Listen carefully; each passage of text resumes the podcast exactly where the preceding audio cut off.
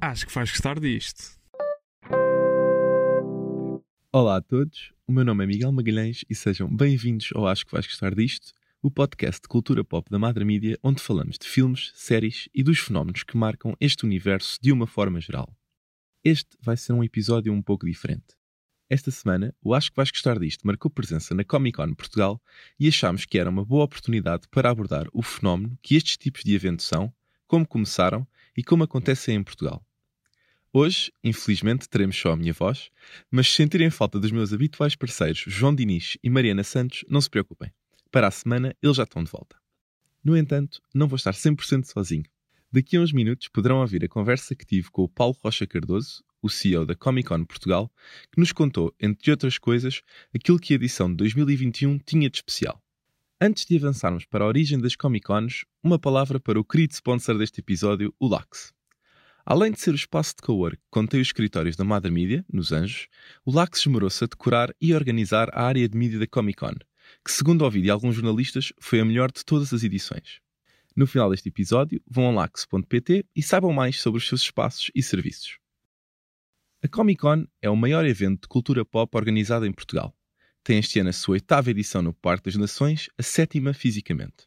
Mas as Comic Cons não são um fenómeno do século XXI e já começaram há bastante mais tempo.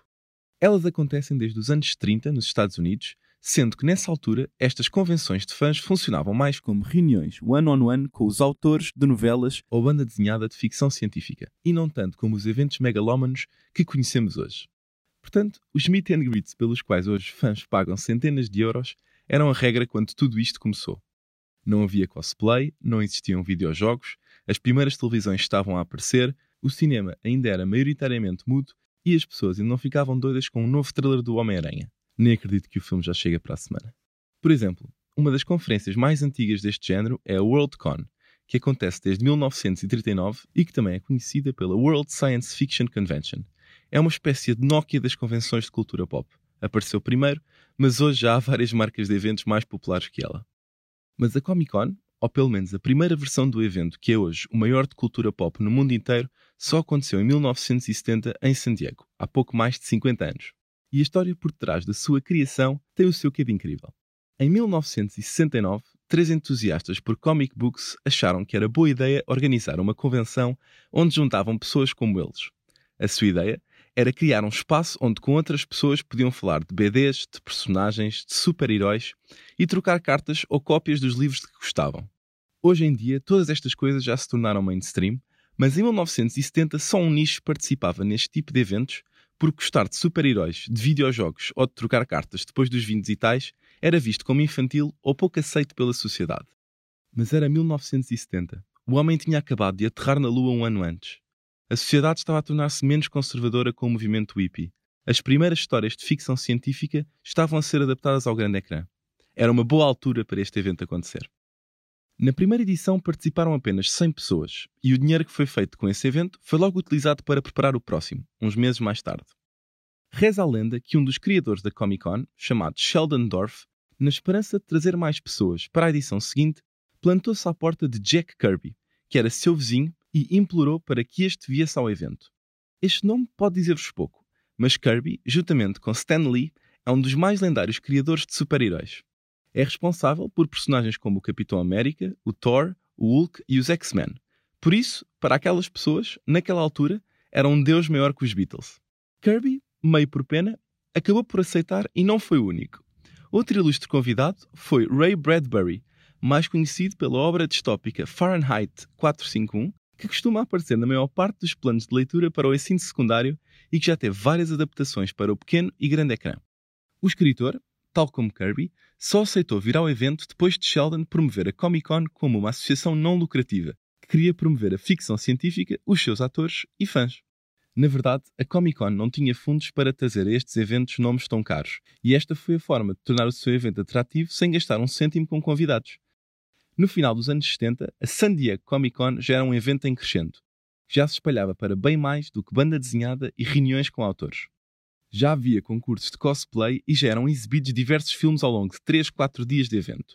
Por exemplo, em 1976, num dos painéis do evento, um pequeno filme chamado Star Wars era apresentado por um jovem George Lucas quando este tinha apenas slides das personagens. Imaginem estar naquela sala a observar os primeiros rascunhos de Luke Skywalker e Darth Vader e pensarem: como é que este jovem vai dar a vida a isto? Na era pré-internet, a Comic Con tornou-se um ponto de passagem obrigatório para filmes de ficção científica e de fantasia, no qual o evento era uma das poucas oportunidades para que produtoras pudessem criar algum buzz à volta dos seus filmes. E ao longo dos anos, mesmo com o aparecimento da internet, a importância do evento foi se tornando cada vez maior, à medida que a cultura geek e a cultura pop se misturavam cada vez mais. Tanto que, atualmente, a San Diego Comic Con já não é só um evento para ficção científica, mas um evento por onde passam todos os atores e produtores por detrás dos grandes blockbusters. Tenham eles super-heróis, viagens ao espaço, viagens no tempo ou carros a explodir. Para além disso, hoje em dia já não é só banda desenhada e filmes. É comic books, é cinema, é séries de TV, é gaming, é cartas colecionáveis, é cosplay, é tudo. É um espaço onde fãs podem celebrar as suas histórias favoritas em qualquer formato e onde a raça, o género e a orientação sexual não interessam. Eu não sei quanto a vocês, mas quando penso em momentos da Comic Con, imagino sempre aqueles painéis gigantes cheios de superestrelas a apresentar o seu próximo filme, com milhares de pessoas na audiência a ansiar por uma oportunidade de lhes fazer uma pergunta. What's your question? It's for Harrison Ford. Is your life goal to reboot every major franchise you helped to create? Like Blade Runner. You bet your ass it is. No entanto, essa imagem não foi criada há assim tanto tempo e não foi graças a um filme da Marvel ou do Star Wars. Foi, imaginem, com o Twilight, o Crepúsculo, em português, em 2008, quando a febre pela sequela da saga, intitulada Lua Nova, era tão grande que fãs dormiram no próprio espaço do evento para poderem ver Kristen Stewart, Robert Pattinson e Taylor Lautner a promover a saga de vampiros e lobisomens. Na altura, até gerou alguma polémica, mas desde esse momento tornou-se tradição e nos últimos anos a Comic Con foi palco para grandes apresentações. Foi lá que foram apresentados os Avengers e os restantes heróis da Marvel. Foi lá que, ao longo de oito temporadas, os atores de Game of Thrones tinham a oportunidade de se reunir todos no mesmo espaço. Se forem ao YouTube, dificilmente não encontrarão um painel do vosso filme ou série favorita na Comic Con. Aliás, numa altura em que os filmes de super-heróis, de ficção científica e de fantasia subsidiam a maior parte do conteúdo que é feito em Hollywood, os produtores apostam fortemente na sua presença no evento, que em 2019 contou com quase 200 mil pessoas e gerou quase 150 milhões de dólares em receitas. O evento tornou-se tão popular que em 2007 os bilhetes da San Diego Comic Con demoravam seis meses a esgotar. Em 2019 já esgotavam em menos de uma hora. Pode ser só a internet a funcionar, mas eu aposto que não. Agora que estamos todos mais familiarizados com o fenómeno das Comic Con, vamos olhar um pouco para a realidade portuguesa. Foi isso que fiz com o Paulo Rocha Cardoso, para quem a edição de 2021 está a ser um sucesso e que aposta que em 2022 já terá bastantes mais painéis de séries portuguesas.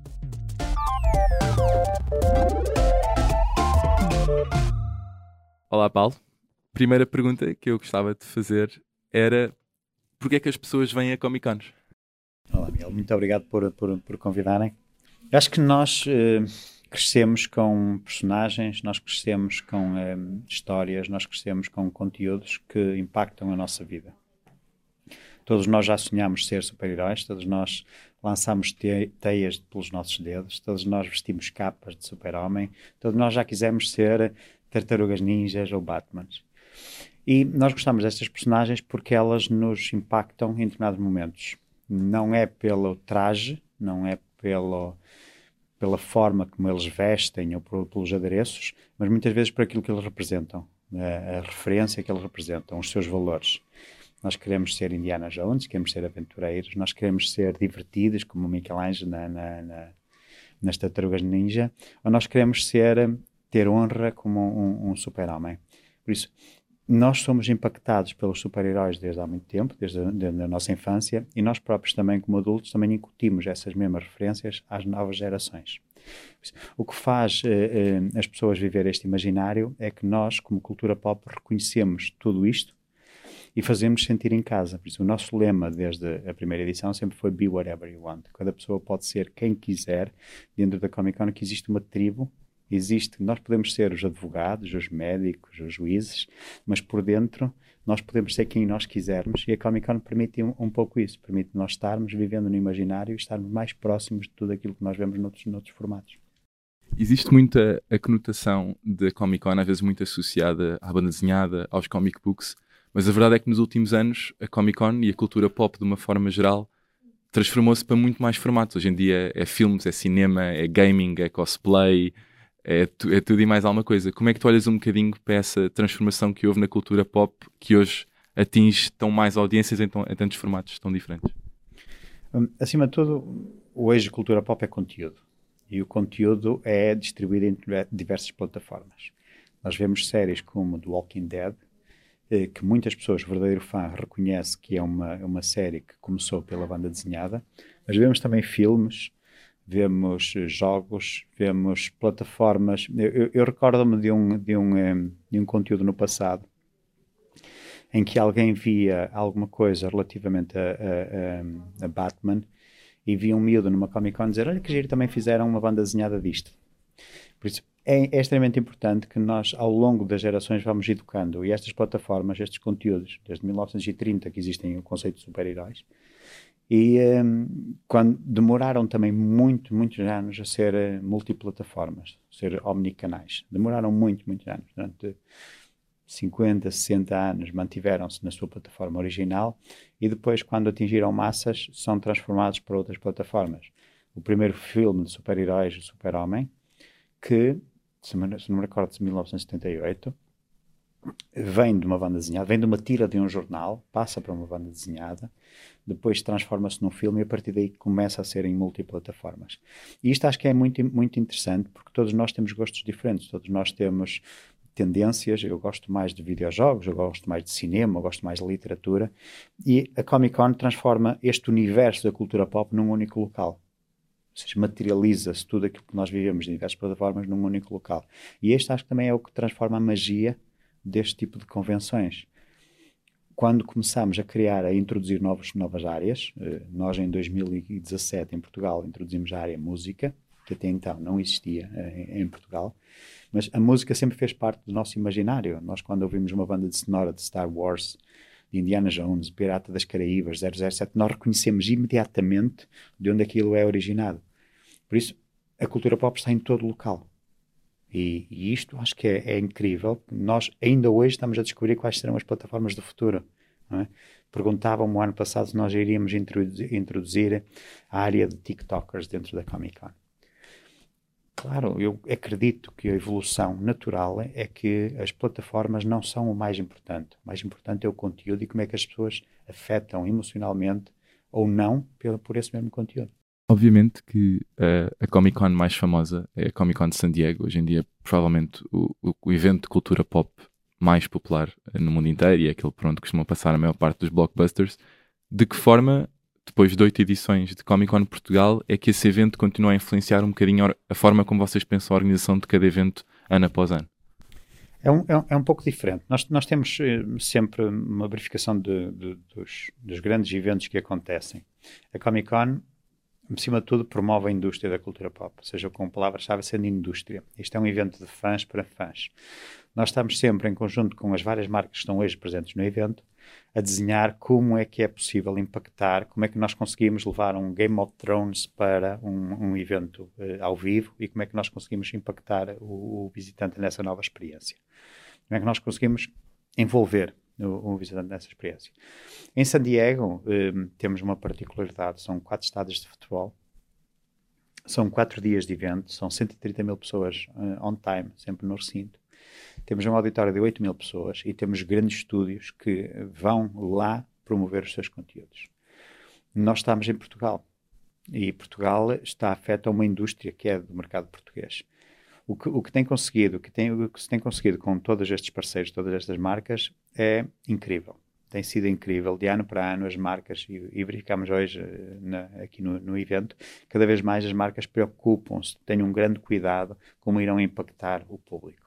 Esse já é um cuidado que já acontece, já é cultural nos Estados Unidos. Nós não temos esse, esse, esse tipo de, de, de, de eventos, estamos a desenhar, estamos a construir. Comic Con em Portugal, eu costumo dizer que somos New Kids on the Block, porque nós somos só temos sete anos de edições, não temos eventos como existem outros, com outros festivais com 30 anos de, de, de, de, histórico, ou com 15 ou 20 anos. Nós, de ano para ano, toda, toda esta indústria também está a tentar materializar-se, a tentar aproximar-se do, do, dos fãs e aproximar-se do público. É difícil, muitas vezes, quando nós um, estamos num, num mercado que tem 10 milhões de habitantes em que muitas séries no mercado americano, quando tem menos de 10 milhões de viewers, o piloto, automaticamente a série é cancelada, ou seja, nem, nem, nem é distribuída. Esta é a realidade que nós vivemos. Demonstra muito também que, o que nós temos feito de ano para ano, com séries como Glória, que cada vez mais existe conteúdo, existe produção nacional e esta, e esta, e esta produção começa a ser multiplataforma, que é, que é extremamente relevante e extremamente importante para, para, para o público. E por isso, o, o nosso trabalho também é, é construir em conjunto um, ehm, todo este projeto e cada vez mais melhorar toda esta continuidade. Não é possível, não é comparável, nunca é comparável. Eu percebo que nós temos sempre reuniões internacionais com os, com os, com os estúdios, com os majors, com os distribuidores, e é, eu não vou dizer que é frustrante, mas é a realidade que nós vivemos quando a nossa cota de mercado não é representativa, tanto no panorama de cinema como no panorama de streaming. E é extremamente difícil para um distribuidor de uma major escolher um filme como Spider-Man ou como Matrix e escolher o país Portugal para promover esse mesmo conteúdo, quando existem mercados prioritários como a Ásia, como a Alemanha, como o Reino Unido. É extremamente difícil. Mas de ano para ano nós temos conseguido cada vez mais, aos poucos, aos poucos, temos conseguido cada vez mais criar esse, esse envolvente e, e colocar Portugal no mapa. Tu achas que parte do interesse também que pode haver destas produtoras em Portugal tem a ver também como a forma de abordar a cultura pop só começou a ser mais descontraída de certa forma muito recentemente. Ou seja, havia uma tradição muito em Portugal em que se calhar tens os grandes críticos de cinema, mas até por televisão não ser um segmento muito forte e os filmes às vezes durante muito tempo até demorarem mais tempo a cá chegar, que ainda havia uma coisa, uma seriedade muito grande que permitia que, se calhar, que as grandes produtoras, quando queriam comunicar filmes de, ou de super-heróis, ou de ficção científica, ou de fantasia, isto não era um mercado muito atrativo. Essa é a primeira pergunta que eu te queria fazer. E a segunda, pegando nisso que tu disseste, tu achas que se no futuro tivermos mais conteúdos e mais séries como a Glória a chegar às plataformas de streaming, sempre que já há alguns também agora a passar pela HBO Portugal, isso pode ajudar a que depois com esse sucesso produtores possam pensar, então se calhar, não sendo um mercado gigante, pode fazer sentido trazer esses grandes blockbusters, ou pelo menos alguém relacionado com esses grandes blockbusters aqui a Portugal. Sem dúvida. Começando com a, com a segunda, sim, concordo plenamente. Acho que tem a ver com quanto mais a indústria, quanto mais as distribuidoras, quanto mais os, os canais, as majors perceberem que o público adere, mais fácil se torna de, de, de, impactar. Nós temos muitas, muitas conversas. Temos o Walt Disney Company, que está cá no, no, no recinto. Com... Este ano nós trouxemos tudo, tentamos tudo, tudo por tudo para trazer Mandalorian, porque era um, era um, era um conteúdo impactante e que estava. Mas é, é perceptível porque é que os, os estúdios não podem verificar como Portugal como, como prioritário. É, é, é importante é, é, é, e é natural, ou seja, é natural que isso aconteça. Mas de ano para ano, com a visão que os estúdios têm do país, da paixão que, que, que os visitantes trazem por este conteúdo, cada vez mais se torna mais fácil trazer conteúdos que impactem, que os estúdios se, se envolvam. Nós temos feito um papel eh, bastante importante, temos Count Trono, um, ehm, de, de, de, Mandalorian, de Boba Fett, o livro do Boba Fett que está, que está cá. É importante que várias, várias, várias marcas internacionais refletem-se e querem apostar nesse conteúdo no, no, no mercado nacional. A, a, a, primeira questão relativa ao, um, ehm, à forma como cada vez mais as distribuidoras e os produtores de conteúdos olham para o conteúdo de cultura pop é, tem a ver com. É, é um, é um, é um processo cultural. É um processo cultural. Um processo de sociologia cultural, porque no passado nós referenciávamos o, a indústria de, de super-heróis como, ou a indústria de cultura pop de super-heróis como uma indústria secundária. Eram os filmes classe B. Isto, obviamente, nos primeiros filmes de, de Batman, de, de, Adam West etc., tornava-se este conteúdo. Tornava-se este conteúdo como um conteúdo que não era premium quando veio o, uh, o Renascer das Trevas de, de Batman, o Cavaleiro, o Cavaleiro, das Trevas, em que transformámos um conteúdo muito mais adulto, muito mais sério, uh, também se percebeu que, ok, as pessoas gostam deste conteúdo. Nós vemos hoje um filme como o Joker, um filme, não é um filme Não é para banda crianças, não é é, não é um filme para, para, para, para jovens, é um filme para maiores de 16 anos. Quando nós vemos em 2019, eu referenciando 2019, que o top 10 dos filmes mais vistos em Portugal, 9 são da indústria da cultura pop, isto demonstra também como é que cada vez mais nós somos impactados. Eh, Marvel teve um grande, um, a grande Marvel Studios teve um grande impacto neste, neste, neste, neste formato, ou seja, a criação do universo cinematográfico Marvel transformou também uma legião de pessoas que se foram envolvendo com os personagens, foram cada vez mais criando um storytelling e eles, eles envolveram-se emocionalmente com os personagens. Razão pela qual, quando morre uma personagem no cinema, as pessoas ficam completamente chocadas e choram e gritam e têm raiva e acham que aquilo não deveria ter acontecido. Mas isto, eu, eu digo isto por experiência própria, porque eu fui ver o filme com a minha filha, que tem, hoje tem 13 anos, e ela disse-me que nunca mais queria ver um filme da Marvel porque morreu um dos seus personagens favoritos e não queria mais voltar a, tentar, a ter aquela sensação. E o que eu lhe disse foi: é uma sorte nós hoje termos conteúdos que nos ligamos emocionalmente de tal forma criamos estas emoções. Sentimos que conhecemos estas personagens, vivemos estas personagens e, e sentimos um pouco dentro da nossa vida que perdemos algo, algo de nós quando aquela personagem morre. Isto, acho que é a magia de que já estava, eh, já acontecia na banda desenhada. Eu cresci com banda desenhada, eu, eu seguia constantemente a vida de Peter Parker, eu sorria, chorava, eu gritava, ficava irritado com determinadas situações que aconteciam na vida de Peter Parker, que, era um, que é uma personagem fictícia. Mas isso impactava a minha própria vida. Quando nós nos conseguimos refugiar no entretenimento, quando nós conseguimos deixar muitas vezes os problemas da nossa vida e buscarmos referências e valores que, este, que estas personagens nos trazem para a nossa vida, melhoram a vida de, de, de cada um dos nossos dias. Eu acho que isto é o que nós tentamos fazer constantemente, que é inspirar que o entretenimento melhore a vida das pessoas. Todos nós podemos melhorar a vida das pessoas. E isso é o que reflete também a experiência desta edição de A New Hope. A New Hope. É, é uma referência muito forte da cultura pop, ou seja, é uma referência que é de um filme de 1977, Uma Nova Esperança, onde, episódio, episódio 4. sim. onde, onde temos rebeldes que lutavam, tinham uma esperança, que lutavam contra, contra a República, ou seja, iriam vencer a Estrela da Morte. Nós, eh, colocando um- uma, uma, uma identidade fictícia no mundo atual, nós hoje também temos uma nossa Estrela da Morte que está a ser impactada diariamente na comunicação social e nós vivemos com medo de tocar uns nos outros, nos abraçarmos, de ir a algum local. E para nós é extremamente importante fazer este evento físico, tendo uma nova esperança, ou seja, nós podemos estar juntos. Claro está, não é como nós queremos, com máscaras, com testes, não, não era como nós queremos, poderia ser muito mais fácil, mas na diversidade nós tornarmos melhores também, conjunto tornarmos melhores. Por isso, nós criamos uma nova esperança para criar um futuro melhor. Este, este, este é o grande objetivo. E eu acho que é isto que está cada vez mais a acontecer, mais marcas estão presentes, mais marcas olham para o universo da cultura pop como uma forma de impactar e tornar o mundo melhor. Porque todos nós queremos ser super-heróis e nós podemos ser o herói do dia a dia. Basta são as pequenas ações que nos transformam numa pessoa melhor, numa versão melhor de nós próprios. Desde a primeira edição de 2013, se tivesses comparado 2013 agora com 2021, o que é que tu dirias que foram as principais alterações que encontraste no que era sequer a- a indústria nessa altura? Ou pelo menos em termos de evento, o que é que era o evento nessa altura e o que é o evento agora?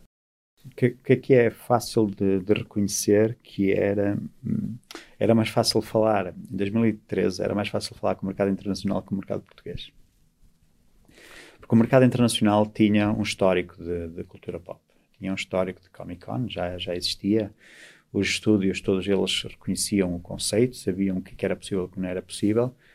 Trazer esse conteúdo para Portugal num, num formato que não era reconhecido era difícil, ou seja, eh, marcas que não estavam habituadas a ativar e que na indústria do cinema estavam habituadas a criar só conteúdos direcionados para as, para as suas plataformas, como as, para as salas de cinema, e séries de televisão que estavam habituadas a que as pessoas viessem ter com elas, não ir, não, não ir ter com, com, com os visitantes, não ir ter com os seus, com os seus eh, conteúdos.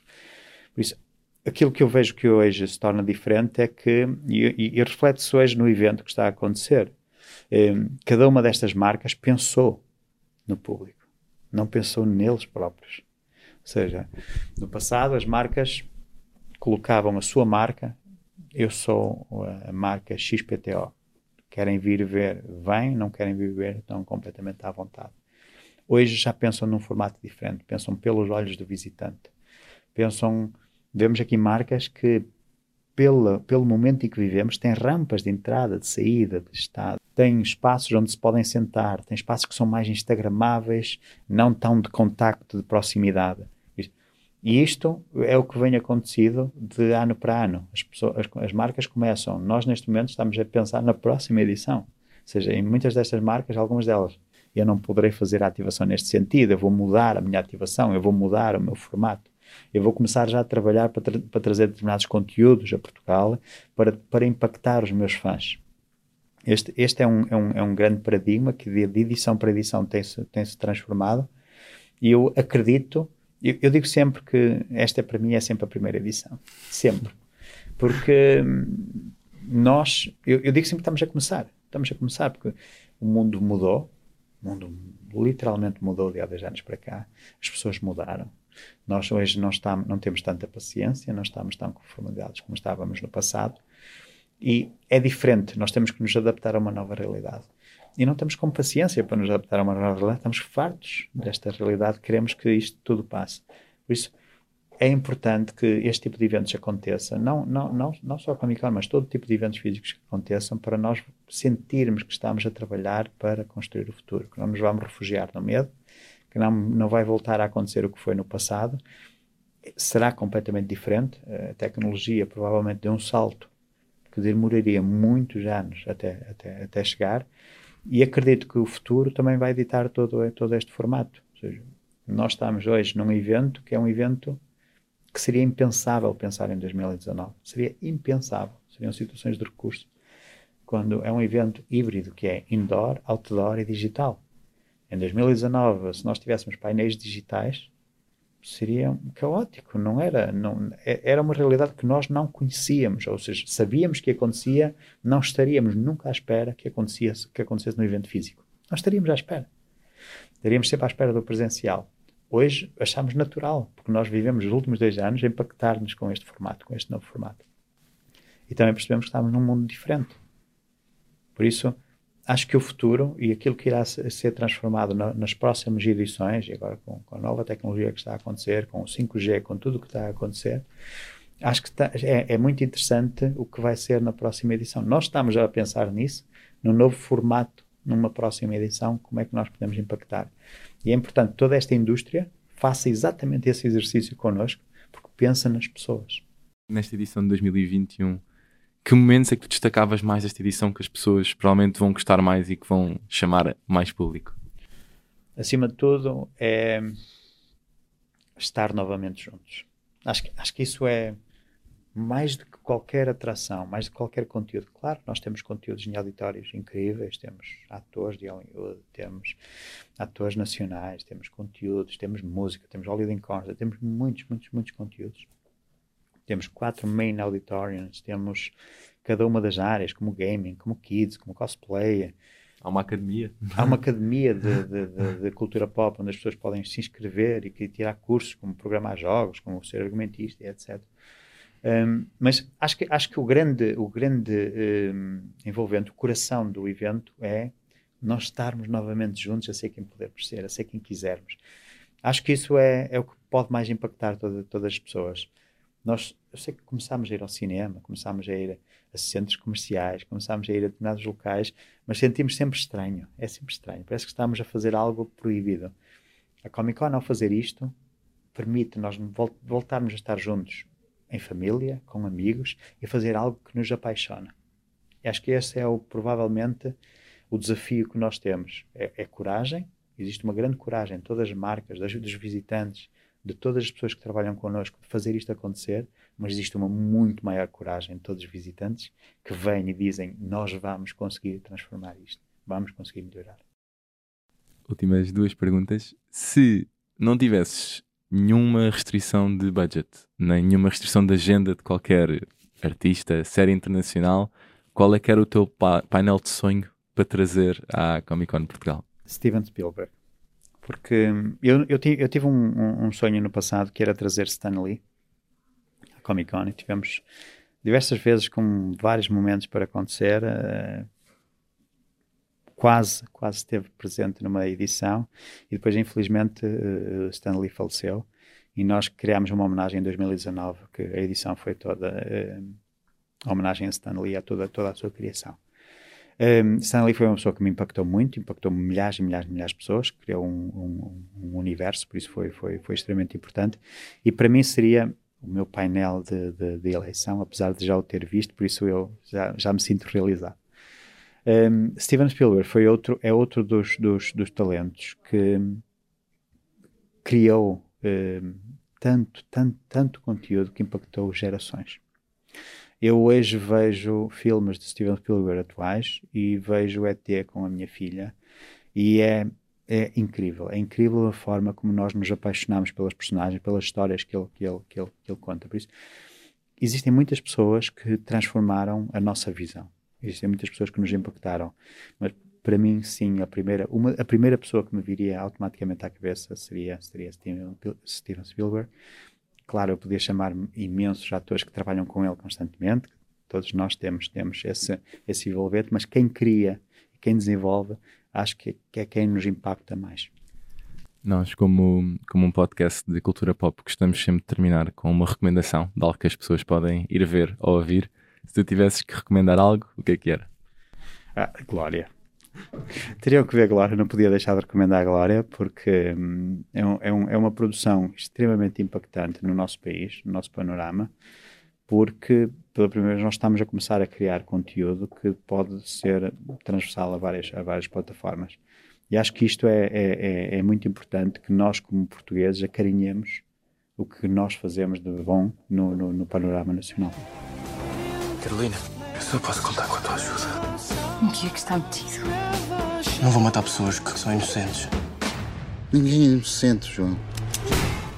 Não se esqueçam de passar pela Comic Con Portugal, que ainda vai estar a acontecer durante este fim de semana, e também não se esqueçam de subscrever a newsletter Acho que faz gostar disto, através do nosso Twitter ou do nosso Instagram ou pela internet. Obrigado, Paulo, pela presença, obrigado a todos que ficaram a ouvir o episódio até aqui e até para a semana.